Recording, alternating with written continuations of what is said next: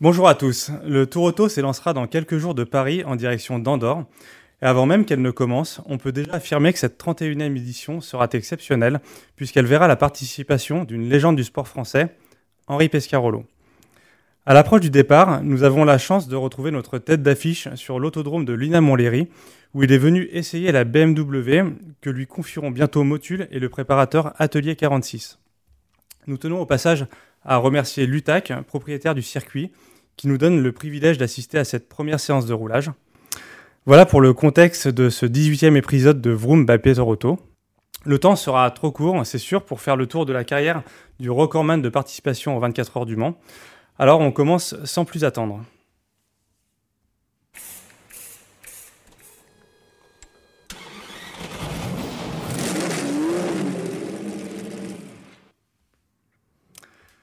Bonjour Henri Pescarolo.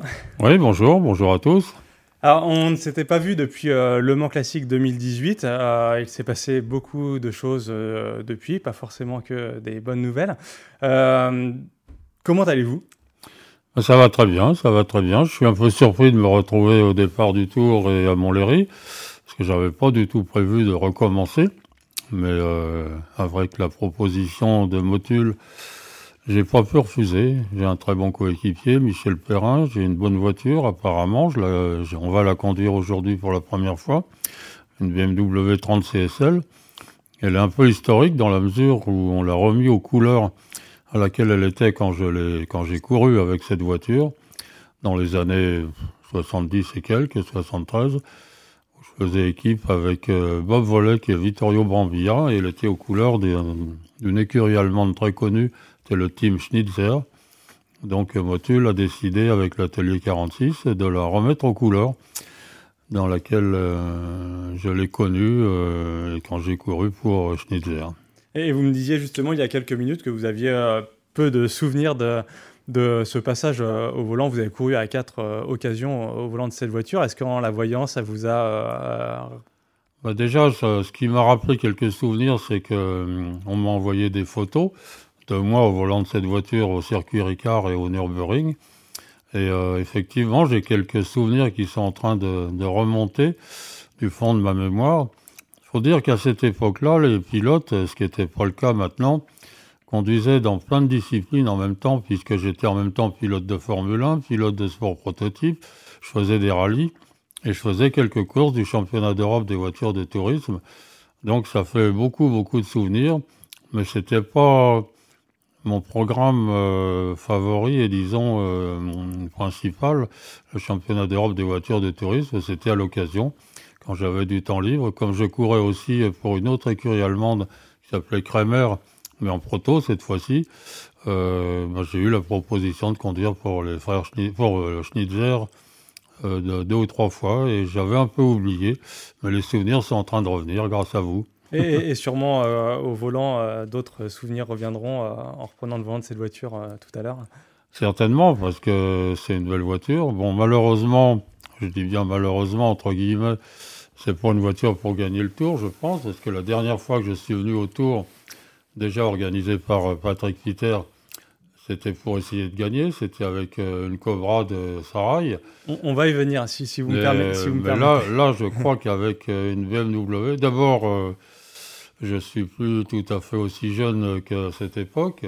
Et ensuite, euh, une VM, logiquement, par rapport à DGT, elle est derrière. Donc, euh, on va tâcher de faire les choses le mieux possible. Mais je prends le départ euh, avec beaucoup de plaisir, mais sans ambition de gagner. Et alors, vous retrouvez ce matin sur l'autodrome de Lina Montlhéry. J'imagine que ça vous rappelle quelques souvenirs aussi. C'est un peu là que tout a commencé, je crois, pour vous. C'est amusant parce que à l'entrée, il y a un poste de gardiennage. Et la fille m'a demandé euh, si j'étais déjà venu à Montlhéry. Je lui ai dit oui, en 1963. Et même ses parents n'étaient pas encore nés. Donc ça l'a un peu surpris. Effectivement, tout a commencé à Montlhéry, puisque l'opération Forte Jeunesse, par laquelle euh, j'ai commencé, grâce à laquelle j'ai commencé la, course automobile, tout se passait à Montlhéry, puisque j'avais une voiture de Lagacy, c'était un club parisien, et on a limé l'autodrome euh, et l'anneau avec cette Lotus Seven avant le début de la saison. Et la première course en 64, je l'ai gagnée ici même à Montlhéry. Donc c'est des grands, grands souvenirs. Et ensuite, avec Matra, on était toujours fourré à Montlhéry pour mettre les voitures au point. Donc c'était vraiment notre, C'était le circuit le plus proche de Vélizy, euh, là où était installé l'équipe Matra. C'était, c'était euh, un circuit, le circuit routier était l'un des plus beaux circuits euh, de l'époque. Et mettre au point une voiture sur le routier de Montlhéry, c'était vraiment avoir une voiture qui était prête à courir partout. En, parlant de Matra et du circuit de Montlhéry, c'est ici aussi en, 69 que vous avez remporté peut-être votre première victoire internationale ou première grande victoire.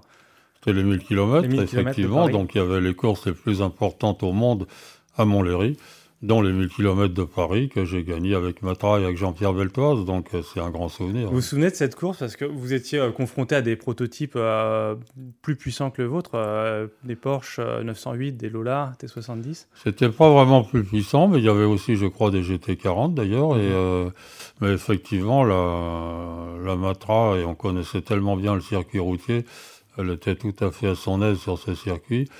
Et il y a eu une bagarre euh, homérique je, je crois que le deuxième tour, euh, Beltoise se fait un peu sortir juste euh, devant nous là, ici. Et il remet les choses au point quelques, quelques heures plus tard. Et, ça a été une, grande victoire parce que les 1000 km de Paris, c'était l'une des grandes courses internationales. Et, vous, vous dépassez Pedro Rodriguez pendant votre relais pour prendre la tête et offrez à Matra le premier doublé euh, en sport prototype. Oh bah bravo Je vous fais la, suite de la course que vous valorisez euh, Jean-Pierre Beltoise, mais vous avez aussi eu votre part dans la remontée euh, vers, vers la victoire ce jour-là. et, comment c'était de rouler avec une barquette Matra ici sur l'anneau? Ça devait être... Bah, disons qu'on prenait une partie de l'anneau parce que le routier, on faisait pas tout le tour de l'anneau. On rentrait sur le routier après le faille, il y avait la chicane nord, il y avait la chicane sud et puis la chicane devant les tribunes. Mais euh, ce qui était très très important surtout, c'est qu'on prenait le grand circuit, ce qu'on appelait le, ça doit être le 6, ou 7 km. On n'allait pas jusqu'au Biscorne, on tournait après, juste après Coire. C'est là où la Matra était formidable, sa tenue de route était fabuleuse.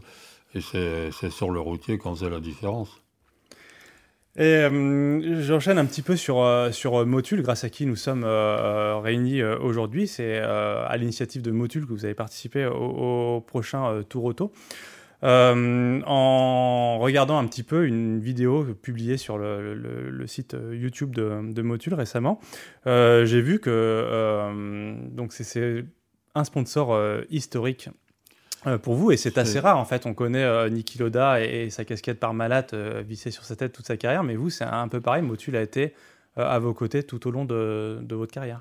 Pas tout au long, parce que évidemment tout le monde se souvient des ronds rouges et de l'apparition de Elf en même temps que, Matra qui débutait en course automobile. Donc Matra était BP la première année où Matra a couru et où je les ai rejoints. Et on est très rapidement devenus euh, les ronds rouges et elfes.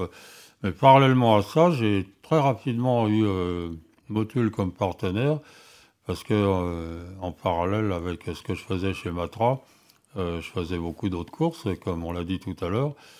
Et entre autres, il y a eu un projet extraordinaire, ça a été de construire une voiture en Angleterre, une Formule 2, qui s'est appelée Motul. C'était la Motul Formule 2 euh, qui était engagée par Ron Dennis. Et été euh, vraiment euh, infidèle, et Motul a été un fidèle sponsor pour moi. J'étais le président du volant Motul après pendant de nombreuses années. Il y a une très très longue histoire dans le sport automobile entre Motul et moi. Donc il y a de nouveau quelqu'un de très très dynamique chez Motul, c'est M. Grabowski. Avant c'était Yves Bastiment, que tout le monde a connu. C'était toujours sous l'égide de la famille Zug et, avec euh, le renouveau de, euh, de l'enthousiasme de Motul dans toutes les disciplines, euh, ben, j'ai été amené à être contacté par Romain Grabowski qui me propose de faire le Tour de France cette année. Mais j'avais pas du tout envie de recommencer parce que pour moi c'est de l'histoire ancienne, la course automobile, très ancienne parce que j'ai souvent l'habitude de dire que moi je suis un pilote du siècle dernier, donc euh, ça fait déjà un certain temps que j'ai arrêté.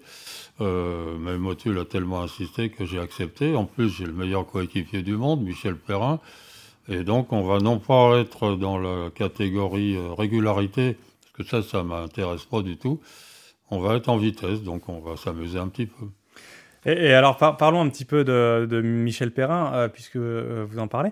Euh, c'est donc ce sera votre copilote pendant ce Tour Auto. C'est un multiple vainqueur du Dakar en qualité de navigateur. vous le connaissez C'est un ami de longue date? Bah, Je l'ai redécouvert. Bon, je le connaissais très bien quand je faisais le Dakar moi aussi, puisque c'était j'étais loin derrière, mais c'était un concurrent, donc L'Arctique Perrin, c'était l'équipage vedette du Dakar, donc euh, évidemment, je le connaissais bien.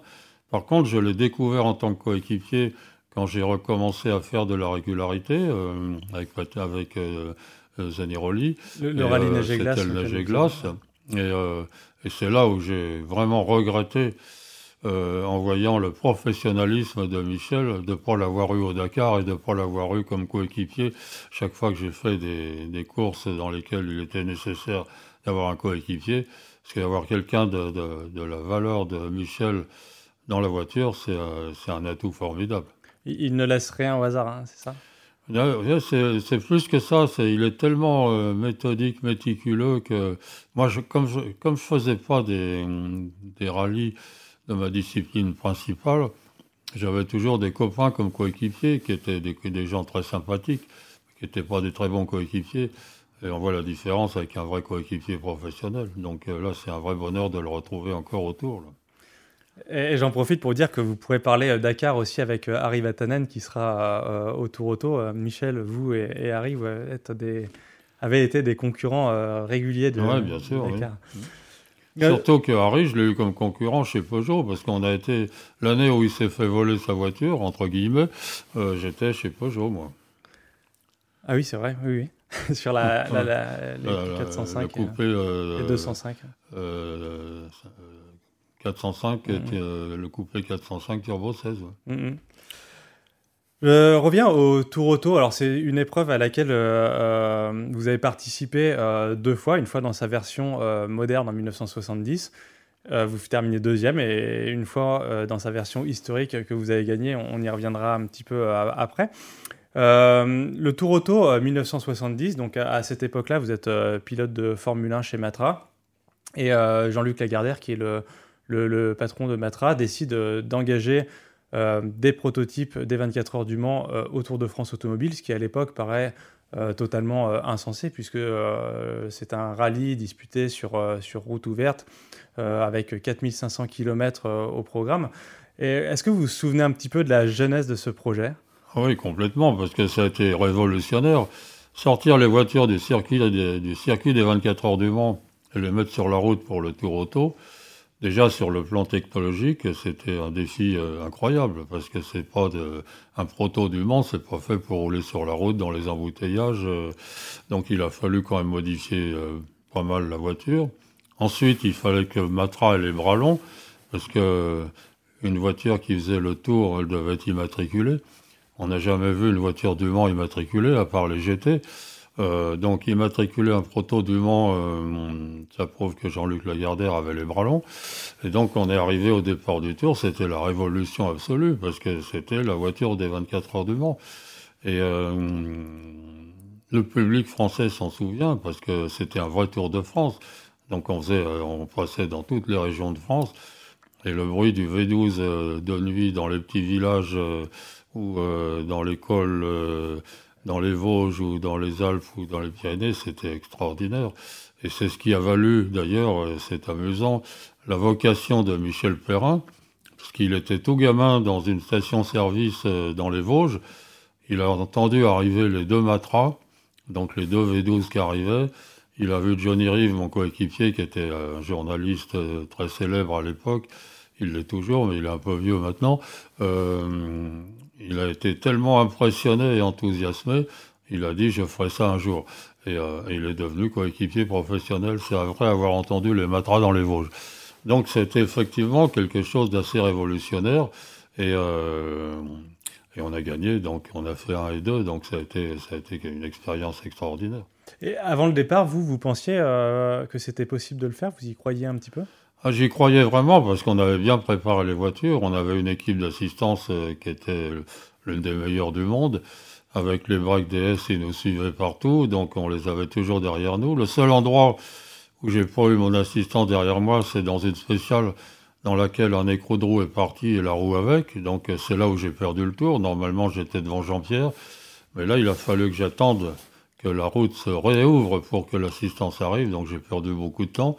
Mais euh, j'y croyais vraiment parce que, sauf ennui, donc on ne savait pas si on aurait des ennuis parce qu'on s'est fait quand même beaucoup d'embouteillages. Euh, on était intouchable par rapport aux autres voitures. Euh, mais ceci dit, on avait vraiment bien préparé le coup. Et, je, précise quand même que sur ce Tour Auto, vous n'étiez pas au départ. vous étiez sur un Grand Prix de Formule 1 au Canada avec Jean-Pierre Beltoise. Et, tous les deux, euh, donc vous prenez l'avion, vous arrivez à, j'imagine, à Paris et, vous rejoignez euh, la caravane du Tour autour euh, sur. C'était effectivement prévu. Donc, on avait malheureusement un Grand Prix au moment du départ du Tour. Donc, c'est Gérard Larousse et Jean-Pierre Jabouille qui ont pris le, volant de... Euh, de Paillet. De Ou de Paillet, pardon.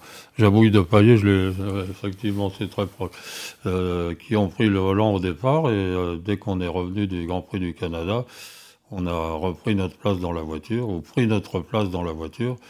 Et, mais ils avaient très bien commencé déjà, tous les deux. Et euh, vous parliez tout à l'heure du, succès euh, populaire qu'avaient ces voitures euh, sur la route. J'ai même l'impression que des fois c'était presque gênant pour vous. Vous aviez eu une anecdote dans le livre de Johnny Reef qui raconte que Jean-Pierre Beltoise a pris une pénalité parce qu'il n'a pas pu pointer un, contrôle horaire, gêné par la foule et ne pouvait même plus avancer avec sa, voiture. Ah ouais, c'était l'émote absolue parce que euh, à l'époque, euh, quand on parlait d'une voiture, on disait pas que ça tuait et que ça polluait. Euh, les gens aimaient les voitures, les gens aimaient la course automobile, et surtout, les gens avaient beaucoup entendu parler de l'aventure Matra au 24 heures du Mans, et de les voir ces voitures dans leur village, dans leur ville, c'était la révolution absolue à chaque fois. Donc tout le monde était tassé sur les voitures. C'était difficile même de s'extraire de la foule et de temps en temps, c'était tellement difficile qu'on n'y arrivait pas, comme c'est arrivé à Jean-Pierre, comme vous venez de le dire. C'était la révolution à chaque fois, c'était incroyable, la popularité de Matra et de ses voitures. Et c'est drôle comme le temps passe, parce que maintenant, euh, Matra, plus personne ne sait ce que c'est, c'est étonnant. Euh, c'était vraiment la, la révolution à l'époque alors, vous, vous, le disiez tout à l'heure, vous aviez eu euh, votre parcours n'a pas été un, long fleuve tranquille cette année-là. Vous avez eu le problème des coups de roue que vous, avez, vous évoquiez tout à l'heure, et aussi euh, au niveau d'Orthez, un, problème de refroidissement avec le, circuit de d'eau qui, qui, s'est vidé et donc euh, le moteur qui était en, surchauffe. et, l'assistance pour le coup était là pour, pour vous dépanner à ce moment-là. Vous vous rappelez de ce moment particulier? Oui, je me rappelle, mais effectivement, en dehors des spéciales dans lesquelles l'assistance n'avait pas le droit d'être derrière nous, on avait toujours un break DS derrière nous, donc euh, c'était les meilleurs mécaniciens du monde. Chez Matraz, ils étaient absolument fabuleux, et euh, ils étaient prêts à intervenir euh, n'importe où et n'importe comment et pour n'importe quoi. Ceci dit, on a eu un peu de chance, parce qu'effectivement, dans les embouteillages, la Matra V12, c'était pas tout à fait sa place. Et on a eu beaucoup d'embouteillages tellement justement il y avait de succès euh, sur ce tour. Parce que l'anecdote racontée par, par Johnny Reeve à, propos de ce passage, c'est que donc euh, le temps de remplir le, circuit de, de, refroidissement de la voiture, euh, très difficile à remplir parce qu'à chaque fois qu'il remet de l'eau, l'eau ressort du, circuit. Et vous vous retrouvez à devoir rallier La Rochelle en 45 minutes avec 85 km à couvrir. Et visiblement, ce, moment a, particulièrement marqué euh, Johnny Reeve, puisque euh, vous roulez à 270 km/h euh, sur route ouverte, du coup. Et il raconte que les gens, les spectateurs étaient venus voir une, épreuve spéciale et qu'au final, le plus grand spectacle, ils l'ont vu sur la route du retour quand ils vous ont vu. Les, oui, ça a été extraordinaire, mais c'était pas, c'était pas suite à la surchauffe du moteur. C'était, cette anecdote, c'était, je perds une roue, un écrou de roue et une roue dans une spéciale près de Bordeaux. Et, euh, donc il faut attendre euh, que tout, tout, le Tour de France ait terminé cette spéciale, attendre l'assistance. Et donc j'avais perdu beaucoup de temps déjà dans cette spéciale. Mais surtout, euh, on risquait de ne pas pointer à l'heure au, au, contrôle horaire suivant, donc peut-être à La Rochelle, effectivement. Et, et j'ai fait un grand prix sur la route. Alors ce qu'il y a d'étonnant, c'est que c'était tellement populaire le tour qu'il y avait énormément de public dans cette spéciale.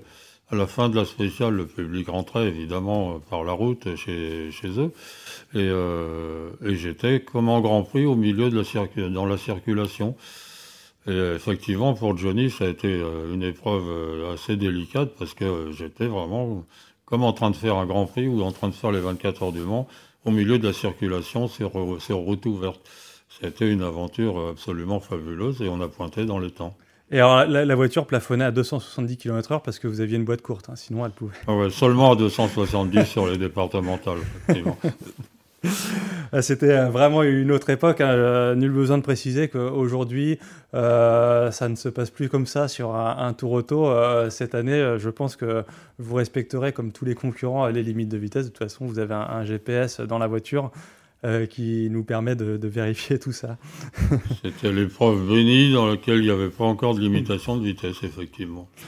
Et, sinon, euh, est-ce que vous avez des souvenirs de... En fait, quand on regarde aujourd'hui euh, l'itinéraire de ce tour auto, ça paraît impensable. Vous roulez le jour, la nuit, on a l'impression que vous reposez jamais. Vous faites donc déjà c'est un, ah vrai vrai Tour de France. Hein. Vous, partez de, du sud, vous partez vers l'ouest, le, nord, l'est. On a fait vraiment le tour de la France et dans des conditions très difficiles souvent. Je crois que j'ai jamais eu aussi froid de ma vie que dans cette matra, dans, la route des cimes dans les Vosges.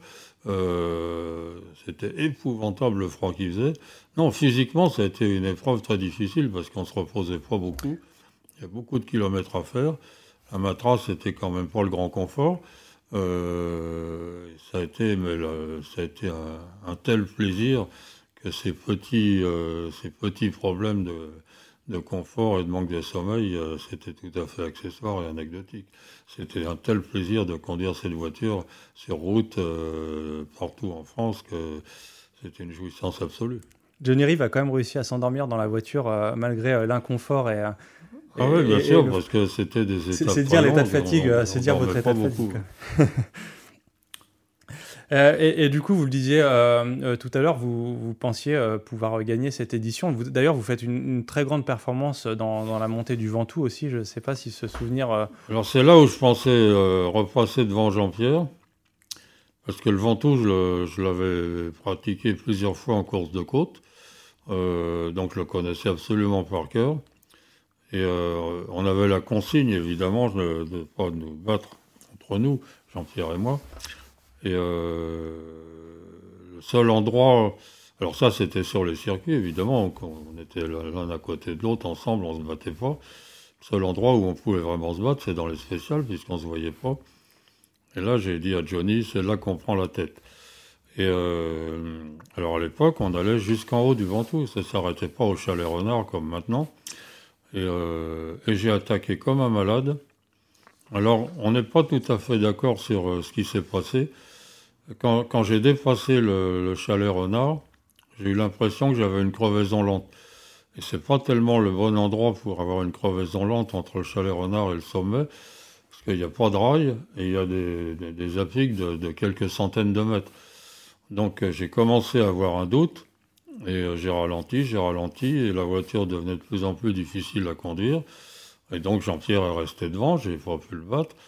Euh, et, malgré ça, j'ai presque fait le même temps que lui, donc j'avais pas tout à fait tort en pensant que je pouvais repasser devant. Et Johnny, lui, me dit, c'est pas qu'on a eu une crevaison lente, c'est que tu as attaqué tellement jusqu'au chalet renard que les pneus étaient morts après. Euh, C'était des, des de Formule 1, On n'avait plus d'adhérence à l'arrière. Donc euh, j'ai pas pu réaliser mon souhait qui était de repasser devant Jean-Pierre Beltoise et Jean Todd. Et on a terminé 1 et 2, c'est ce que voulait Matra de toute façon. Oui, c'était des, pneus de, Formule 1, ça, des Goodyear Oui, c'était les pneus des, 24 heures. Hein. Donc, euh, comme il faisait beau, on mettait des slicks euh, pour le Ventoux. Donc, je suis parti avec euh, des pneus tendres, slicks, et je les ai détruits en avant d'arriver au chalet renard, tellement j'ai attaqué. Et vous, avez dit un jour à, Johnny Reeve que habituellement vous êtes seul au volant, vous prenez tous les risques euh, euh, sans que ça vous pose problème. Et, ce jour-là, vous étiez deux dans la voiture et, peut-être vous auriez pu rouler encore plus vite euh, dans cette montée. Bah, c'est peut-être pour ça que j'ai été prudent après le chalet renard, parce qu'une sortie de route après le chalet renard, il y a peu de chances que l'équipage s'en sorte indemne. Et c'est effectivement l'un des points qui m'a beaucoup gêné dans ma carrière quand j'ai eu un coéquipier. Faut se souvenir que Jackie X a tué son coéquipier au Dakar quand même. Et euh, j'avais l'habitude, et, et, ça me faisait rien du tout, de prendre tous les risques moi-même. Mais quand j'avais quelqu'un avec moi dans la voiture, j'avais quand même euh, un certain scrupule à faire prendre des risques à mon coéquipier. Et euh, autant je ne pensais jamais, jamais, jamais à ce qui pourrait arriver ou m'arriver dans un accident, autant que tous les Dakar que j'ai fait, euh, les courses que j'ai fait, les rallyes, d'avoir quelqu'un dans la voiture, on est obligé de penser un petit peu euh, à ce qui pourrait arriver si on sort de la route pour le coéquipier. Mhm. Le Tour de France euh, automobile a cessé d'exister en 1986. C'est d'ailleurs Michel Perrin qui l'a gagné avec François Chatriot la dernière édition. Et Patrick Peter, en, 1992, a eu l'idée de le faire renaître sous une forme historique. Et en 1997, vous étiez encore euh, dans votre euh, carrière de pilote. Vous avez participé à, ce, cet événement, à ce rallye, euh, sur une AC Cobra. Est-ce que vous vous souvenez du contexte et, comment c'est fait? Ah Oui, je m'en souviens vraiment très très bien parce que hum, d'abord, j'étais vraiment hum, heureux que Patrick Fitter ait des idées aussi fabuleuses de faire renaître des courses historiques. Euh, on sait que dans sa carrière, il a fait renaître beaucoup de choses d'ailleurs, euh, au niveau des, GT surtout, et puis de, faire, de, faire revivre le Tour de France. Pour moi, ça a été une, quelque chose de fabuleux parce que, mine de rien, c'est un de mes grands souvenirs dans ma carrière, ce Tour de France avec Matra. Donc, quand euh, Patrick Fitter a fait renaître le Tour de France et que mon sponsor habituel, Robert Sarrail, ATS, m'a proposé de le faire, je lui ai dit, je veux bien le faire, mais c'est pour, euh, pour gagner. Je suis arrivé deuxième euh, euh, avec Matra, maintenant c'est pour gagner. Et il avait que, que, entre guillemets, une Cobra à me proposer. Et contre moi, il y avait des GT40, il y avait des Ferrari Lightweight 250, il y avait très très bien conduite avec des bons, des bons pilotes. Et je me suis dit, avec une Cobra, c'est impossible de les battre. Sauf sauf en prenant le dessus dans les spéciales, parce qu'à l'époque, c'était autorisé de reconnaître les spéciales. Donc, euh, je suis allé, comme j'avais fait beaucoup de rallyes, que je savais très bien prendre des notes, que Johnny, que j'avais retrouvé, donc j'ai fait revenir mon coéquipier que j'avais chez Matra, Johnny Rive, savait très bien lire des notes, parce qu'il avait été coéquipier en rallye aussi. Euh, c'est dans les spéciales que j'ai pris le dessus, sur toutes les euh, GT40, Ferrari et compagnie et autres Cobra. Et euh, je m'en souviens très bien parce que ça a été une, une, bagarre de chiffonnier entre des voitures beaucoup plus rapides que moi. Et à la fin, on a gagné, de pas beaucoup, mais on a gagné. Et ça a été, c'est un très très grand souvenir, effectivement. C'est ça, le, tour commence assez mal? Vous faites un, tête à queue ici à Montlhéry euh, dès le début du, du rallye. et ensuite, c'est une fond, je fais un tête à queue et euh, j'arrive pas à repartir tout de suite.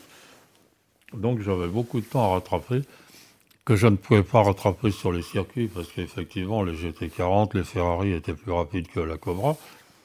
Mais par contre, en spécial, là, je les ai bien allumés. Là. il, y a, des images de cette époque-là et en effet, euh, vous, roulez très très fort. Hein. Euh, vous, prenez du plaisir à rouler. Euh, la, Cobra, c'est une voiture que vous n'avez pas connue dans son époque contemporaine, puisque c'était début, milieu des années 60, vous étiez encore au tout début de votre, votre carrière.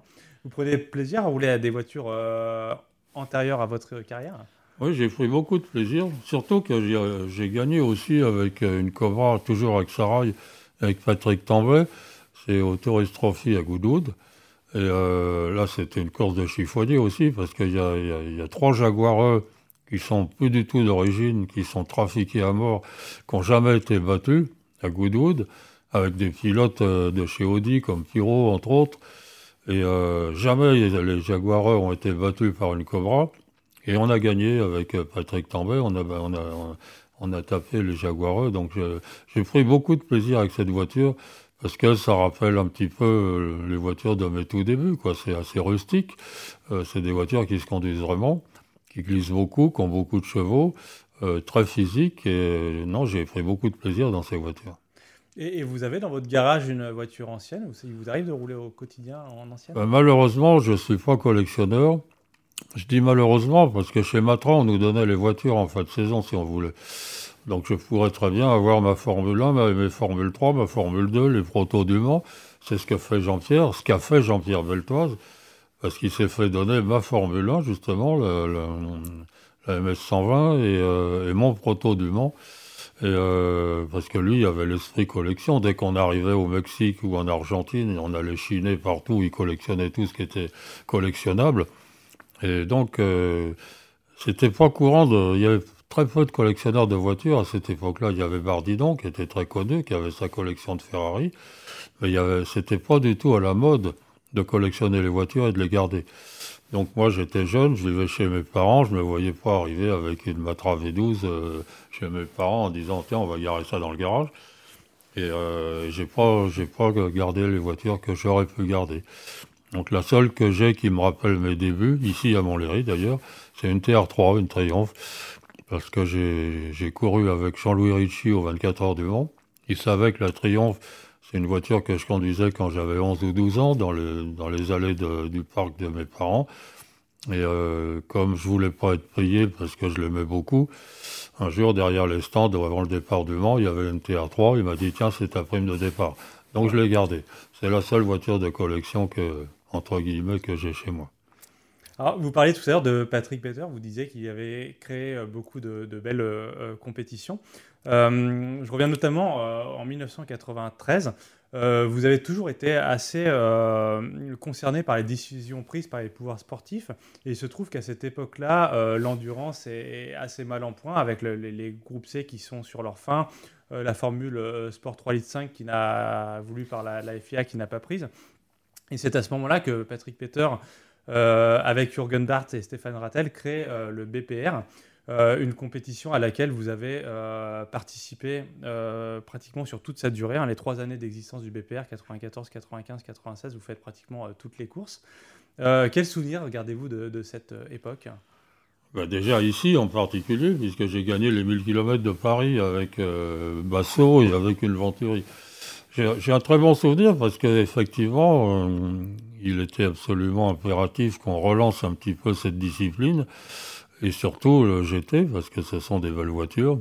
Donc euh, le BPR, ça a été euh, le renouveau des voitures de grand tourisme en endurance.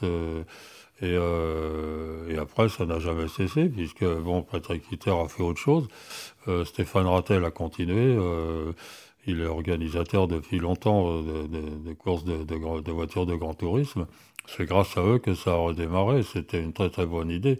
Et ce qui est drôle, c'est que quand je suis venu courir avec l'aventurie, avec Vasso ici, je pensais pas du tout qu'on pourrait gagner parce que nous, on participait pas à tout le championnat. C'était un peu un one shot, c'est-à-dire que bon, Vasso avait engagé cette voiture, elle était toute neuve, il venait de la toucher. Euh, et, regagner les 1000 km de Paris 20 euh, ou 30 ans après, je sais pas combien, euh, après les avoir gagnés avec Beltoise, ça a été grandiose, quoi. C'était extraordinaire. Et vous gardez un, bon souvenir de, de, l'atmosphère qui régnait à cette époque? Les, gens parlent souvent du BPR avec beaucoup de nostalgie. Il y avait, une, je pense, un, esprit de camaraderie entre, entre les pilotes qui y participaient. Vous retrouviez euh, Voleg, Jarrier, Jean-Louis Ricci, dont vous parliez tout à l'heure. vous gardez un bon souvenir de, cette époque-là? Oui, c'était un très bon souvenir parce que d'abord, euh, Patrick est quelqu'un d'éminemment sympathique, il a des bonnes idées. Euh, c'était une course un peu euh, amateur et professionnelle en même temps parce que c'était un mélange de, de pilotes professionnels et de pilotes amateurs dans une très bonne ambiance et avec des voitures qui n'étaient pas vraiment des voitures faites pour courir, mais qu'on adaptait et puis progressivement les GT sont devenues des vraies voitures de course. Donc j'ai un très très bon souvenir de cette époque parce qu'il y avait une ambiance géniale euh, que, que Patrick euh, s'est fait régner autour de lui. Quoi. Avec des déplacements assez exotiques, vous avez participé à la première course organisée en Chine, à Zhuhai. Ouais, euh, tout à sur fait, un, circuit mmh. urbain qui devait être un peu particulier aussi, j'imagine. Ouais, c'était c'était une ambiance extraordinaire. C'était le renouveau d'une discipline, donc ça marque une époque, effectivement. Et alors, quelques euh, années plus tard, vous avez euh, raccroché votre casque et, créé votre, euh, écurie au début des années 2000. Et comment s'est faite cette idée de créer votre, écurie? Disons que c'est quelque chose que j'avais pas du tout l'intention de faire. Parce que, bon, on sait jamais, un pilote ne sait jamais ce qu'il va faire quand il va s'arrêter de courir. Déjà, on ne sait pas à quel moment on va s'arrêter. Euh, et puis c'est arrivé un peu par hasard, et euh, c'est un de mes amis journalistes, qui s'appelle François Granet, qui un jour me dit bah, Puisque tu arrêtes de courir, tu sais, ce serait sympa que tu aies ton écurie. Si tu veux, je t'apporte quelqu'un qui. on va se mettre tous les trois ensemble. Il y a quelqu'un qui apporte le financement, toi tu seras le directeur sportif, et puis moi, François Granet, je m'occupe des relations publiques. Je dis, bon, bah, si tout, euh, tout, tout, peut démarrer comme ça, pourquoi pas? Parce que ça me paraissait une euh, mission impossible de créer une écurie et de trouver l'argent pour la faire vivre. Et pour parce que j'avais pas du tout envie de créer une écurie pour faire de la figuration. La course automobile ne m'intéresse en général que quand il y a une possibilité de gagner dans la discipline dans laquelle on s'engage. Et euh, donc on a, on a créé cette société, on a démarré. Et on s'est aperçu très rapidement, malheureusement, que la troisième personne qui était susceptible d'amener le financement, il était bidon complètement, il n'a pas trouvé un centime. Et on avait quand même lancé l'écurie. Donc là, ça a été le début d'une aventure euh, qui a été extraordinaire de temps en temps, qui a été épouvantable de temps en temps, parce que tous les ans, bah, il y avait euh, entre 2, 3, 4 ou 5 millions à trouver. Et en général, c'était à moi de les trouver. Euh, donc mon épouse a été très active dans ce domaine aussi. On, on, euh, on a eu un travail d'équipe très important. Et, euh, ça s'est bien passé, puisqu'on a failli gagner le Mans deux fois de suite. malheureusement, on aurait dû le gagner absolument avec l'Aube, avec PlayStation en 2005. Malheureusement, je lui ai mis un coéquipier qui n'a pas été très sérieux et qui a sorti sa voiture trois fois de suite. Donc on s'est rattrapé l'année d'après malheureusement, on n'avait plus tellement la voiture euh, capable de dominer comme en 2005. Donc en 2006, on termine deuxième. L'homme termine deuxième au 24 heures du Mans. C'était quand même formidable. Et puis, euh, bon, bon, an, ça se passait pas trop mal. J'arrivais à trouver l'argent. On avait des très bons résultats. On a gagné trois championnats le Mans Série. Et puis tout d'un coup, tout le monde s'est mis euh, au garde à vous face au docteur Ulrich, qui a imposé des équivalences tellement stupides entre les moteurs diesel et les moteurs essence qui ont été, euh, les moteurs diesel étant admis tout d'un coup au Mans. Comme un moteur diesel de course n'existait pas, euh, il n'y avait que Audi qui en avait un. Donc euh, le docteur Ulrich, qui avait tout le monde à sa botte grâce aux millions d'euros qu'il distribuait partout, il a fait des équivalences qui nous ont condamnés à faire de la figuration. Pour vous donner un exemple, en 2005 et 2006, 2005, les deux voitures euh, en première ligne, c'est deux Pescarolo devant les Audi. 2006, on est juste derrière, mais on est dans la seconde. 2007, 2008, 2009, avec le diesel, on est à 12 secondes autour, 250 chevaux d'écart entre un moteur diesel et un moteur essence. Donc ça veut dire qu'il n'y avait plus rien à faire. Et ça s'est terminé très très mal. Donc malheureusement, c'est un très mauvais souvenir pour moi, parce que quand on a je peux le dire sans m'exploser les chevilles, j'avais vraiment la meilleure écurie aux 24 heures du Mans. Être condamné à virer tout ce beau monde, que ce soit les électroniciens, les aérodynamiciens, les mécaniciens, euh, tout le j'avais vraiment euh, la meilleure équipe du monde. Être obligé de virer tout le monde et de déposer le bilan, c'est une expérience un peu triste et difficile et ça m'a vraiment euh, complètement exclu du milieu automobile. J'y reviens grâce à Motul et autour et à Patrick Peter disons que j'ai très mal vécu cette fin, effectivement. Euh, alors, je reviens juste au tout début de, cette aventure euh, Pescarolo Sport. Euh, au début, vous avez une belle voiture, mais euh, pas beaucoup de courses pour la faire rouler. Et c'est à ce moment-là que votre chemin se rapproche de nouveau de, celui de Patrick Peter avec la, création des Le Mans Series. Oui, tout à fait, parce que j'ai démarré, j'étais pas constructeur en démarrant. Il y avait mon voisin dans le Technopark qui s'appelait Yves Courage qui fabriquait des belles voitures. Et euh, on n'était pas du tout euh, en état de construire une auto chez Pescarolo Sport. Donc on a commencé avec euh, une C52, donc une Courage C52, mais j'ai réussi à convaincre M. Saint-Jour, le patron de Peugeot, de nous préparer un moteur issu de la 607. Et on a été quatrième moment avec un moteur Peugeot. Donc euh, ensuite, euh, Yves Courage m'a dit Attends, j'en ai une bien meilleure, c'est la C60, donc on a acheté une C60. Et euh, effectivement, avec, grâce à Patrick Peter, il y a eu un championnat qui s'est créé qui permettait de faire vivre une écurie en dehors des 24 heures du Mans. Et ce championnat, on l'a gagné deux ou trois fois, donc effectivement, c'était quelque chose de, de, de, primordial pour une écurie de pouvoir courir toute une saison. Quoi. Et justement, l'idée initiale, c'était de faire renaître les courses de 1000 km. À l'époque, en fait, peu de gens y croyaient. Ça paraissait des distances très longues. On disait que c'était pas compatible avec la télévision. Euh, etc. Et vous, vous avez toujours été un grand défenseur de l'endurance. Vous, ça, vous avez tout de suite fonctionné avec ce, format de course.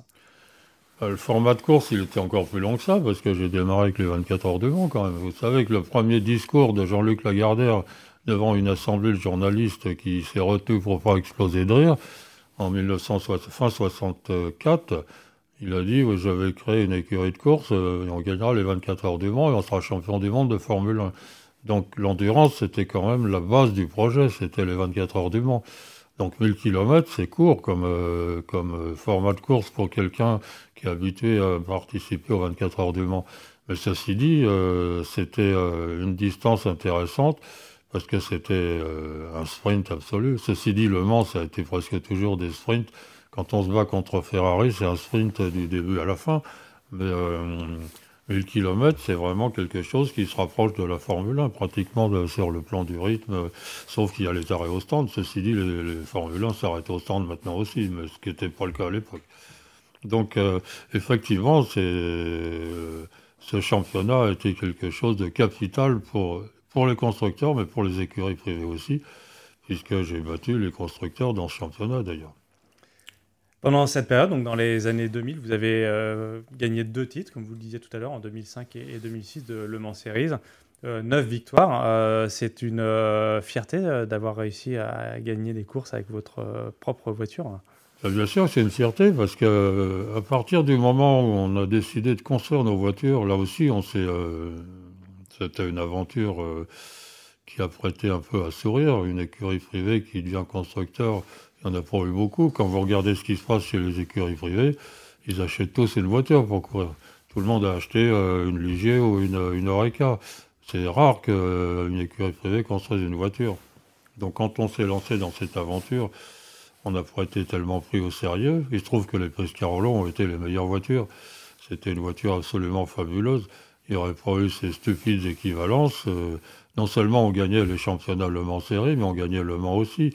Euh, ceci dit, euh, je regrette, je regrette beaucoup qu'il y ait eu des gens pourris, pour, assez pourris pour obéir au docteur Ulrich. Dans tous les domaines, de la FIA jusqu'à la CO, tout le monde y était. Hein, parce que je me suis remué quand même pour essayer de faire en sorte qu'il y ait des équivalences équitables. C'est le propre du mot. Et rien n'a rien pu faire. Donc on est mort dans une indifférence générale. Et ceci dit, le, championnat Le Mans Série, c'était quelque chose d'intéressant parce que c'était une saison de course nouveau. Votre voiture, la Pescarolo 01, euh, vous l'avez euh, pilotée euh, il y a 4 ans au, à Le Mans Classique. pendant plusieurs tours, vous avez participé à la, à la démonstration d'Endurance Racing Legends à, à son volant. J'imagine que c'est une sensation particulière de piloter la voiture que vous avez construite. Bah, ça une sensation particulière parce que je m'étais obligé à ne jamais prendre la place de mes pilotes. Donc, euh, j'ai jamais conduit ma voiture, sauf euh, dans des séances de développement aérodynamique. Pas très loin d'ici. Hein. Euh, pas très loin d'ici, mais aussi donc à Bretigny, effectivement. Mais on allait beaucoup à Châteauroux après. et, non, à Châteaudun. Et, non, c'est Châteauroux, pardon. Ouais. Où il y a une superbe piste. Donc je ne faisais que des allers-retours avec des mesures aérodynamiques. J'avais jamais conduit ma voiture sur un circuit. Et quand Jacques Nicolet m'a proposé, parce qu'il a gardé ses voitures, mes voitures, m'a proposé de la conduire au Mans, j'ai compris pourquoi mes pilotes étaient aussi heureux au volant. C'était une voiture absolument fabuleuse à tout point de vue. C'était vraiment la meilleure voiture. Et par exemple, les, vitesses au, volant, c'est quelque chose que vous n'avez pas connu euh, euh, quand vous étiez euh, pilote. Est-ce que ça vous a demandé un, temps d'adaptation ou au contraire, c'est instantané? Non, c'est tellement le, confort qu'il n'y a aucun temps d'adaptation. C'est là où je me dis que si ça avait existé à, notre époque, entre guillemets, Jean-Pierre Beltoise aurait été champion du monde. Parce qu'il faut, il faut se remettre dans les voitures des années 70 pour comprendre exploit il a réalisé pendant toute sa carrière. Il faut savoir qu'il avait un seul bras pour conduire. Il avait un coup de loquet qui, on avait failli lui couper le bras dans un, son accident à Reims, le chirurgien finalement n'avait pas coupé, il avait bloqué le coude dans une position intermédiaire entre une position de moto et de voiture. C'est ce que Jean-Pierre avait demandé. Donc de la main gauche, il ne pouvait pas conduire, il pouvait maintenir le volant. Et d'ailleurs, la preuve de, ce qu'il aurait pu faire, entre guillemets, c'est que chaque fois qu'il pleuvait, il était extraordinaire parce qu'il n'y avait plus d'effort au volant, donc il a gagné Monaco, qui est le circuit le plus difficile sur le plan de la conduite, euh, dans la mesure où euh, il y a un virage tous les 50 mètres et on change 12 fois de, vitesse entre chaque virage. Euh, il a gagné dans ces conditions. Donc s'il avait eu ce qu'on appelle le paddle shift, le, changement de vitesse au volant, ne pas avoir lâché le volant pour changer de vitesse, et euh, il, aurait fait une carrière encore plus extraordinaire que celle qu'il a eue. Mais pour moi, ça n'a pas été une adaptation parce que c'est tellement naturel. À partir du moment où on ne quitte plus le volant des mains, monter et descendre les vitesses avec, avec la main sur le volant, c'est presque instinctif. Et là, je me suis aperçu que les Pescarolo, euh, sur le plan de l'aérodynamique, la tenue de route, la stabilité, le freinage, euh, c'était des voitures fabuleuses j'ai découvert pourquoi mes pilotes étaient des pilotes heureux.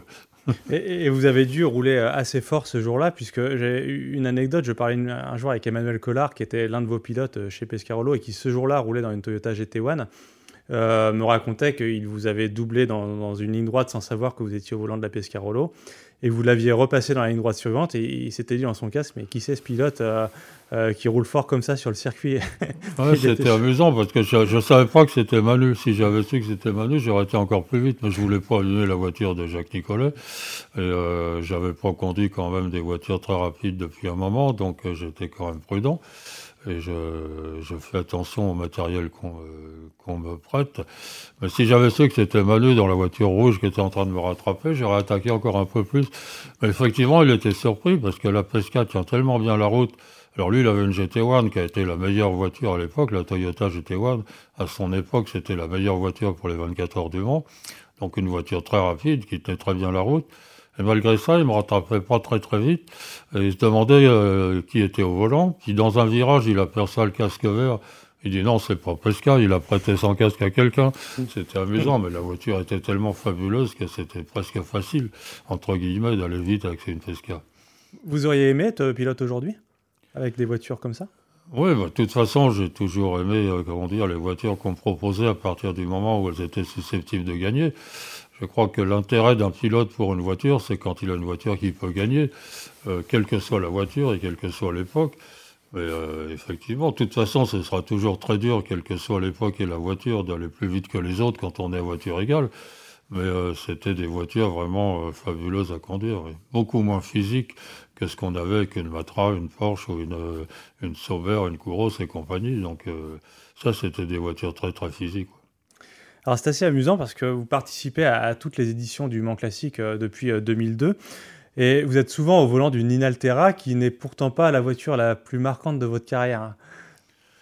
Bah, je suis au volant d'une voiture euh, qu'on me propose de conduire. Hein. De toute façon, comme j'ai pas de voiture moi personnellement pour faire le Mans Classique et qu'il y avait un collectionneur qui avait une et qui avait envie de l'engager au Mans Classique, bah, il redemandait aux pilotes de l'époque de venir. Donc j'ai été avec euh, Jean-Claude Andruet, j'ai été euh, bon, et euh, mais euh, c'était pas le meilleur souvenir de ma carrière, l'Inaltera, parce que c'était une GTP, c'est-à-dire c'est-à-dire une voiture de grand tourisme prototype qui avait pas été dessinée pour gagner la course, mais pour gagner sa catégorie. Par contre, les rondeaux étaient bien meilleurs après. Mais comment vous êtes retrouvé embarqué dans, cette euh, histoire euh, Inaltera euh, Vous sortiez de l'expérience Matra avec, avec trois, victoires, trois victoires en 24 heures du Mans et, c'est presque surprenant de vous voir dans cette, dans cette voiture. Bah, ça m'a beaucoup surpris aussi parce que, je, pour rien vous cacher, je l'ai déjà raconté souvent, je voulais absolument pas conduire cette Inaltera. Et Charles Jam, qui était le patron d'Inaltera, qui est un vrai charmeur, qui était accompagné de quelqu'un qui vient de mourir, Vic Elford, qui était son team manager. Euh, il m'a fait un coup de violon euh, façon, euh, façon Jean-Luc Lagardère. Il m'a dit Attends, c'est le renouveau de, de, Matra, pratiquement, c'est de nouveau une aventure française. Beltoise est, là, là Josso vient, c'est de nouveau une aventure Matra, faut que tu sois avec nous. alors que j'avais une proposition de Porsche la même année et que c'est Porsche qui a gagné le monde. Donc, effectivement, a posteriori, j'ai beaucoup regretté, mais ceci dit, ça a été une belle aventure quand même. Euh, et, retrouver le volant de cette voiture euh, des années après, euh, est-ce qu'on se sent tout de suite. Les, souvenirs reviennent quand on monte dans une voiture comme ça des, des années Oui, c'était pas une voiture très difficile à conduire, donc. on enfin, bon, je crois que j'ai été tout de suite compétitif, mais c'était pas un proto, disons que c'était moins intéressant qu'un vrai proto. C'est des voitures les Inaltera qui sont, euh, comme je l'ai dit, des GTP, qui n'ont pas beaucoup d'appui, qui tiennent pas très bien la route. Elles sont quand même relativement stables dans la ligne droite. Euh, mais bon, c'est pas aussi passionnant qu'un gros proto. Et, et, pour vous qui faites euh, vous êtes euh, assez rarement sur les circuits, finalement, on vous voit, euh, on vous voit très peu. Euh, retrouver comme ça le volant d'une voiture à, 300 km/h dans les Unaudières tous les deux ans, ça, ça revient tout de suite, ça vous pose aucun bah, problème C'est pas tous les deux ans parce que j'ai jamais recommencé. En fait, depuis, depuis l'aventure avec la Pesca et Jacques Nicolet, je crois pas avoir reconduit. L'Inaltera, vous l'avez conduite à toutes les éditions du Mans Classique Ah bon, c'était après. Non, c'était pas après la Pesca. Euh, si, si, vous l'avez piloté en 2018, euh, ah après, la ah Pescarolo. Enfin, non, de toute façon, euh, quand vous dites on ne voit plus beaucoup sur les circuits, c'est parce qu'on m'a tué. J'ai jamais pardonné ce qui s'est passé en 2005 quand on a, quand on a tué mon écurie. en 2012, quand on a tué mon écurie. J'ai jamais pardonné ça. J'ai quitté le milieu automobile. Là, Motul me demande de revenir. Euh, entre guillemets, c'est un peu à contre-cœur parce que j'avais décidé de ne plus remettre les pieds sur un circuit. Euh, mais bon, de retrouver Motul, ça me fait plaisir. Euh, d'être avec Michel Perrin de nouveau. Bon, la, BM, c'est quand même des bons souvenirs aussi. mais on, m'a détruit psychologiquement quand on a tué mon écurie avec ces stupides équivalences. Surtout que je vois ce qui s'est passé après. Quand on regarde, par exemple, je vais revenir un tout petit peu là-dessus la saison dernière et cette saison, il y avait une voiture qui s'appelait une Alpine, qui est en fait une Rébellion, qui est en fait une, une, Oreca. Cette Oreca-là, je la battais systématiquement avec la Pesca. C'était les mêmes voitures. Bon. Euh, les dernières courses qu'il y a eu, il y avait des voitures qui étaient autrement plus compliquées qu'une voiture diesel. C'était des voitures hybrides et les Toyota. Donc trouver des équivalences entre une voiture atmosphérique comme l'Oreca, qui était comme la Pesca, et une, usine à gaz comme une Toyota hybride, ils y sont arrivés, les ingénieurs, puisque vous regardiez les temps aux essais, ils étaient dans la seconde. Une Alpine actuelle et une Toyota, c'était dans la seconde. Donc trouver des équivalences entre un diesel et une essence, c'était le B euh, pour un ingénieur. C'était donc c'est que volontairement on nous a tués. Donc je m'en suis jamais remis et j'ai quitté le milieu automobile. Il a fallu vraiment venir me rechercher dans ma campagne pour que vous me voyez là avec une BM et avec Motul. Parce que j'ai décidé que le milieu automobile ne voulant plus de moi, eh ben je ne voulais plus du milieu automobile. Ouais, après, nous, dans, le milieu de l'historique, on est un petit peu euh, euh, plus euh, cool quand même. on a des anciens euh, pilotes comme Gérard Larousse qui viennent souvent chez nous. Et, ouais, mais Gérard Larousse, c'est différent. On l'a pas tué volontairement. Son écurie, euh, ceci dit, Ligier avait tout fait aussi pour lui piquer son moteur et pour tout lui piquer. Mais c'est pas sur le plan technique qu'on a tué l'écurie F1 Larousse. Lui, il n'a jamais été euh, fusillé dos au mur. Son écurie s'est arrêtée comme celle d'Alain Prost parce qu'ils n'étaient pas compétitifs et qu'à la fin, ben, ils ne trouvaient plus euh, les moyens de faire vivre leur écurie. Euh, Gérard Larousse, il n'a aucune raison d'en vouloir au milieu automobile. Moi, j'ai beaucoup de raisons. Parce qu'il faut savoir que j'ai tout perdu dans cette aventure. Moi, j'avais tout vu dans mon écurie. Je me suis retrouvé avec plus rien, avec euh, un escroc des Pays de Loire qui a, tout, qui a vidé les actifs de mon écurie et qui a déposé le bilan à la fin. Il m'est resté que mes yeux pour pleurer. J'ai tout perdu. Donc, je m'en suis jamais remis.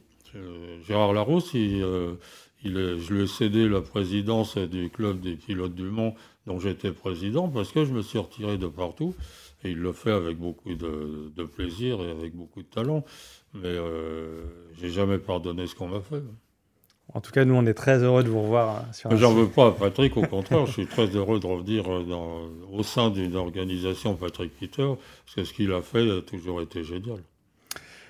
Quelle a été la meilleure voiture euh, de votre carrière? Oh, La 670, évidemment. La meilleure voiture, c'est celle qui gagne. Donc, euh, j'ai eu des très très bonnes voitures. J'ai conduit les Lancia, qui étaient à leur époque les meilleures voitures, ou de, parmi les meilleures. J'ai conduit les Porsche 936, euh, 962, qui étaient des voitures fabuleuses. J'ai gagné à Brandzach même avec une 917. j'ai conduit à peu près toutes les voitures possibles au monde. La Sauveur, était, qui s'appelait euh, Kouros, était une très bonne voiture aussi. Mais la meilleure voiture, c'est celle qui gagne. Donc euh, la Matra, elle avait toutes les qualités, c'est-à-dire que c'était vraiment certainement celle avec laquelle j'ai pris le plus de plaisir au volant. Et en plus, elle était meilleure que les autres et on gagnait. Donc c'est le, le, meilleur souvenir, évidemment, c'est l'aventure Matra. Et la 670. Je parle pas de l'aventure Formule 1 parce que là, la Gardère, il m'a fait un truc que j'ai jamais hmm. pardonné aussi. Mais on va pas revenir là-dessus. Mais la plus belle voiture, si je dois répondre à votre question, c'est la 670. Et, la 670, c'est intéressant parce qu'on a, on a, un événement qui s'appelle Spa Classique, qui est l'équivalent du Mans Classique euh, à Spa. Et avec cette Matra 670, vous avez euh, un record du tour sur le grand circuit qui n'existe plus aujourd'hui, en 1973, donc à une moyenne de 262 km/h euh, sur un tour. Euh, J'imagine que vous avez quelques souvenirs de, ce moment-là. Ce qu'il faut préciser aussi, c'est que ce, ce, record du tour, il ne sera jamais battu à Spa, évidemment, puisque Spa n'existe plus, du moins le grand circuit. Par contre, actuellement, c'est encore le record du tour le plus élevé d'un circuit routier, toutes catégories confondues. Quand on pense que c'est une voiture de 1973 qui détient ce record, il a été approché à un demi-kilomètre heure près par Montoya à Monza avec une Formule 1 effet de sol. Donc c'est 262, je sais plus combien, et lui c'était 262 avec euh, deux ou trois euh, dixièmes de plus. Donc il a toujours pas été battu. C'est incroyable, c'est une voiture des années 70. Et je dois dire que ce tour, le plus rapide à Spa, c'est peut-être le plus grand souvenir de ma carrière. Parce que Spa était le plus beau circuit du monde, enfin l'un des plus beaux circuits du monde. Pour moi, il y en avait, il y en avait trois. Il y avait, il Spa, il y avait le Nürburgring, avec Clermont-Ferrand, c'était les circuits les, plus complets. Euh, dans, dans, dans, un autre domaine, effectivement, il y avait Le Mans, mais c'était encore une autre, une autre genre, un autre genre de course. Mais euh, un record du Tour à Spa, c'est le le souvenir le, le, plus fabuleux qu'on puisse avoir en tant que pilote. Parce que c'est des successions de courbes qui se passent à beaucoup plus de 300 et aucune ne passe vraiment facilement à fond. Et donc, euh, chaque fois qu'on arrive sur une courbe... Notamment Burnanville en, en bas. entre 300 et 320, si vous levez le pied, vous avez toute la ligne droite qui suit, dans laquelle vous perdez des dixièmes par paquet et même des secondes. Donc le, le, tour, vous arrivez à passer les, trois, les, quatre circuits les plus difficiles, que vous arrivez à les passer à fond et que le temps qui tombe, là c'est une impression extraordinaire. J'ai toujours aimé les circuits rapides, donc là avec ça on était, on était servi. et, à l'inverse, la, moins bonne voiture, la voiture qui vous a donné le plus de fil à retordre bon, Ça a été la Williams en Formule 1, parce que c'était une voiture ratée, euh, totalement ratée par son ingénieur. Dans, mes deux années chez Williams, la première année, c'était une marche, donc qui était pas mauvaise, qui était pas très compétitive, parce que malheureusement, euh, l'argent que j'ai amené à Frank Williams, il servait surtout à payer les dettes de l'année d'avant, donc on faisait pas de développement, mais la marche était pas mauvaise. Et euh, en 1972, j'avais une proposition de Brabham, de Ron Toronac de rentrer chez Brabham. Et là, Frank Williams m'a fait un, coup de, violon terrible en disant je suis en train d'embaucher un nouvel ingénieur, on va avoir une voiture fabuleuse. Et il a dessiné une poubelle. Mais alors, une poubelle, je crois qu'une poubelle de Paris, ça irait plus vite que la voiture que, Williams m'a proposée en 72. Euh, et, en plus de ne pas aller vite, elle cassait tout le temps. Euh, j'ai eu des accidents incroyablement spectaculaires avec, j'ai même le moteur qui s'est désolidarisé de la coque à Brandzach dans la compression, enfin des trucs invraisemblables. Et euh, ça, ça a été certainement la plus mauvaise voiture que j'ai jamais conduite. Et la plus belle voiture de tous les temps, pour vous? Oh, c'est la Matra. Aussi. Alors, pas la Formule 1, parce que la, la, MS 120, c'était la seule Matra ratée de toute, la, de toute la carrière de Matra. Celle-là, elle était très très mauvaise. Et euh, Mais la, plus belle voiture de tous les temps, c'est peut-être la Pesca, mais j'ai pas couru avec. et c'est la 670 parce qu'on a tout gagné. On a tout gagné, on a battu Ferrari à plat de couture à l'époque où on était tous des pilotes de Formule 1, parce que quand on faisait le championnat du monde des marques, il y avait 12 courses dans le championnat du monde des marques et 12 courses dans le championnat du monde de Formule 1. C'était les mêmes pilotes qui faisaient les deux mmh. championnats. Donc battre Ferrari euh, pratiquement à toutes les courses euh, et être champion du monde avec la 670, euh, c'était la meilleure voiture. votre meilleure course Pardon? Votre meilleure course Difficile à dire parce qu'on a eu tellement de belles courses. Euh, sur le plan du bonheur, alors euh, malheureusement c'est pas le résultat, mais c'est pas parce qu'il n'y a, aucun autre endroit où on peut avoir des, impressions aussi, fulgurantes qu'à Spa. Euh, sans ça, on a fait des belles courses partout avec Gérard Larousse on était très complémentaires et euh, on a gagné. C'est pas euh, le Mans 68, vous citeriez pas celle-ci C'est différent parce que ça se termine mal. Donc une belle course qui se termine mal, c'est pas une belle course. Si les mécaniciens n'avaient pas fait l'erreur d'oublier de, changer les deux pneus euh, après, quand je suis passé sur les débris de la voiture de Mauro Bianchi, on aurait été deuxième après une course fabuleuse et ça aurait peut-être été la plus belle course que j'ai jamais réalisée. Quand ça se termine arrêté au bord du rail avec tout l'arrière arraché par un pneu qui, éclate, euh, c'est plus une belle course. Mais c'est vrai que la nuit de 68, euh, ça reste certainement aussi, euh, comme un tour à l'un de mes plus grands souvenirs et le plus fabuleux. Et le Mans 73 aussi avec la bataille contre X Redman sur Ferrari, va être aussi dans, votre panthéon Ouais, mais là, c'est c'est pas la course parfaite parce qu'on a eu des problèmes aussi.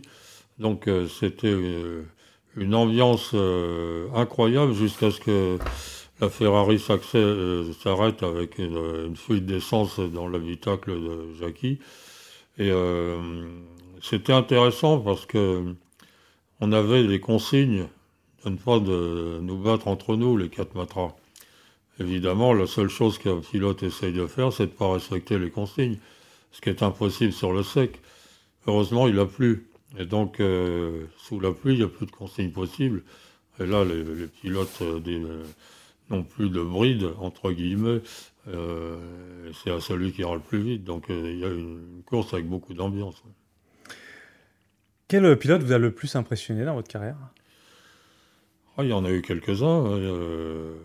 sans doute Beltoise par sa capacité à, conduire dans l'état où il était et aller plus vite que moi j'ai découvert quand même qu'il y avait des, gros écarts dans les moteurs. Et un jour euh, où je m'en suis aperçu, on m'a donné la voiture de Jean-Pierre à Zolder. C'était une course en deux manches. Euh, et, avec la voiture de Jean-Pierre, je me suis aperçu que j'allais trois secondes au tour plus vite qu'avec la mienne, uniquement sur le moteur. Ceci dit, c'est un pilote extraordinaire. Sans ça, dans, ceux qui m'ont vraiment impressionné, euh, qui auraient pu vraiment m'impressionner, c'est Jim Clark, parce que la première course que j'ai faite, j'étais devant lui. La deuxième course, il s'est tué. Mais c'était une telle idole que de me retrouver sur une grille de départ en Formule 2 avec Jim Clark. Il euh, faut savoir qu'en Formule 2, tous les pilotes de F1 venaient sur la grille de départ à Barcelone.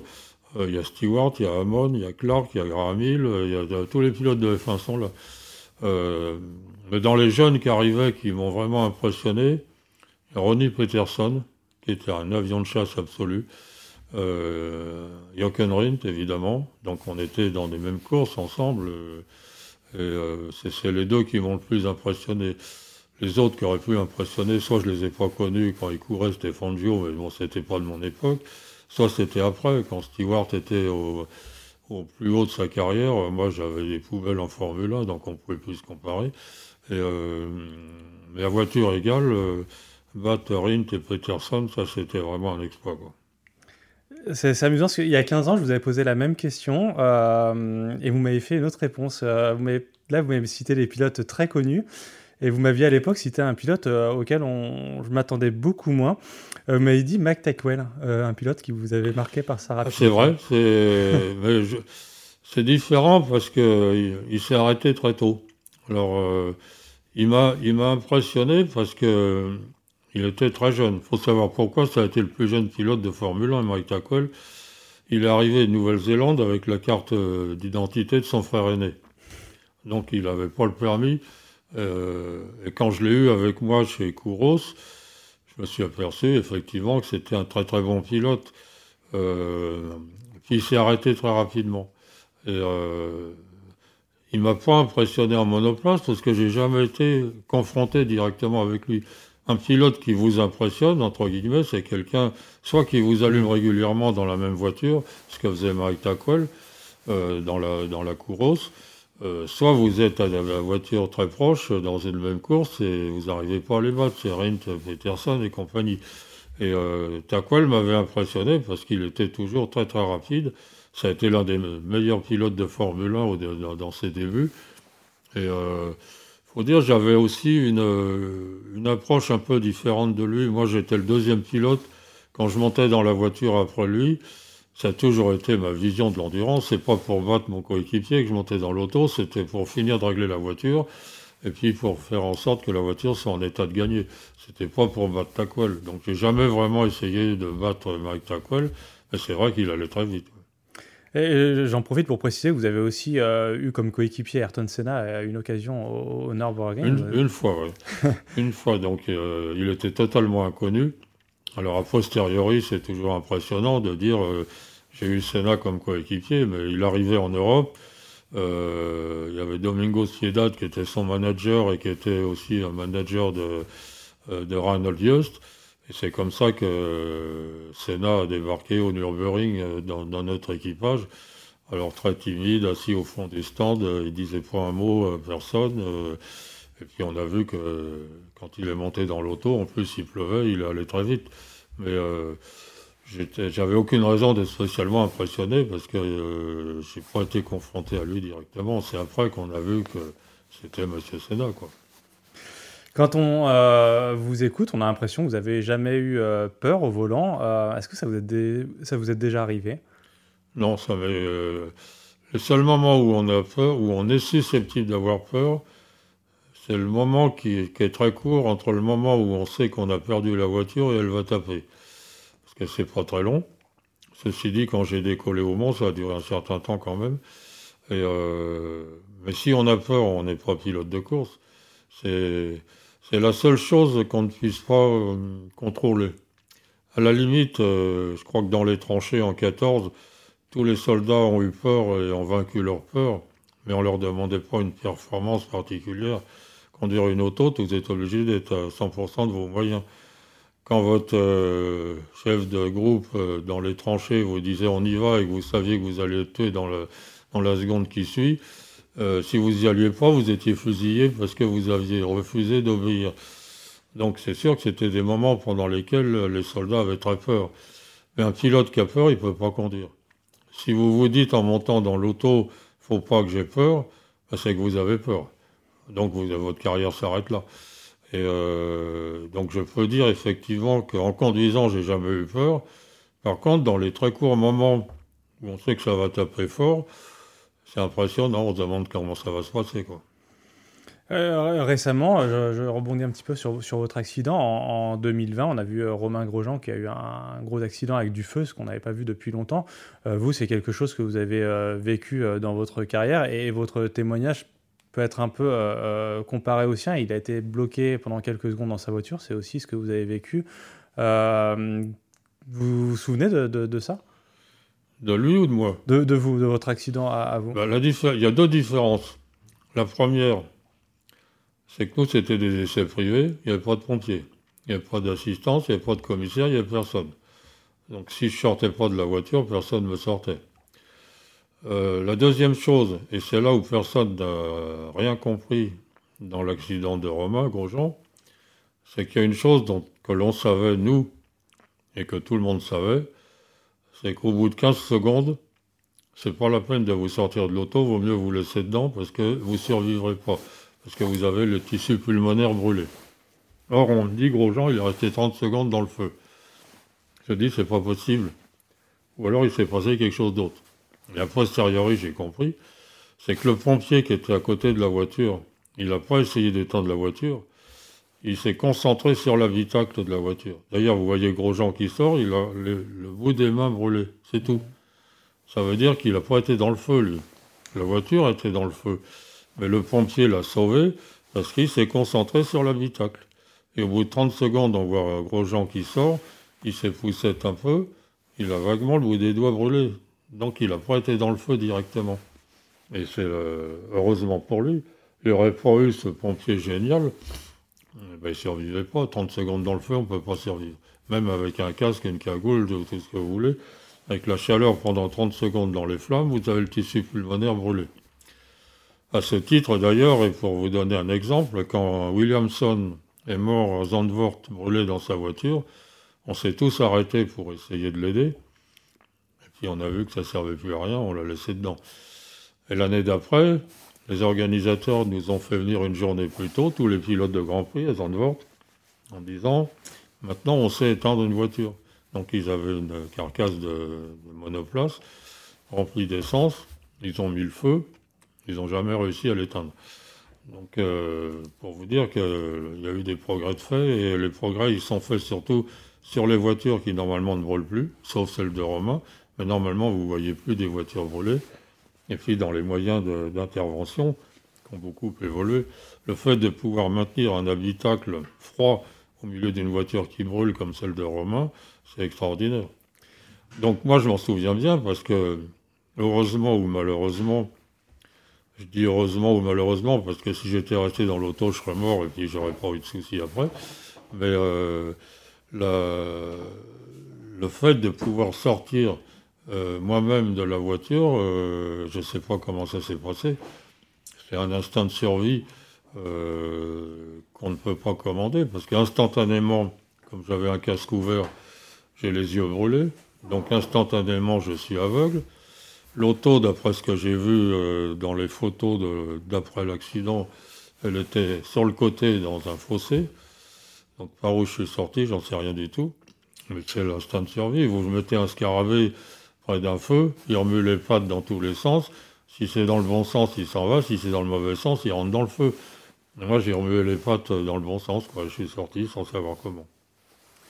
Pour finir ce podcast sur une note plus gaie, vous allez euh, participer donc très prochainement au, Tour Auto. Euh, quel sera votre euh, objectif pour cette participation avec Michel Perrin? J'en sais rien du tout, parce que je ne sais pas du tout ce qu'il y a vraiment comme voiture potentiellement dangereuse. Euh, enfin dangereuse entre guillemets pour la victoire. Normalement, une voiture de tourisme, ça ne peut pas gagner le tour. Euh, donc je ne sais pas du tout. Je vais faire euh, de mon mieux. Et, je connais pas la voiture, je la connais plus. La dernière fois que j'ai conduit une BM, c'était il y a 20 ans ou 30 ans. donc on va faire les choses sérieusement. Michel, je sais qu'il le fera très sérieusement. Et comme on ne peut pas reconnaître les spéciales, je ne risque pas de faire la différence dans les spéciales on sera tous au même niveau. Et euh, on va essayer de s'amuser et puis de, faire honneur euh, et à Patrick Peter en faisant un beau tour, et, à Motul et à Romain Grabowski qui a fait beaucoup d'efforts pour me confier une belle voiture. Eh ben, on a hâte de vous voir euh, sur les routes du Tour. merci beaucoup Henri Pescarolo d'avoir passé du temps avec nous ce matin. Et ben, on se revoit donc très vite au, départ du Tour Auto à Paris.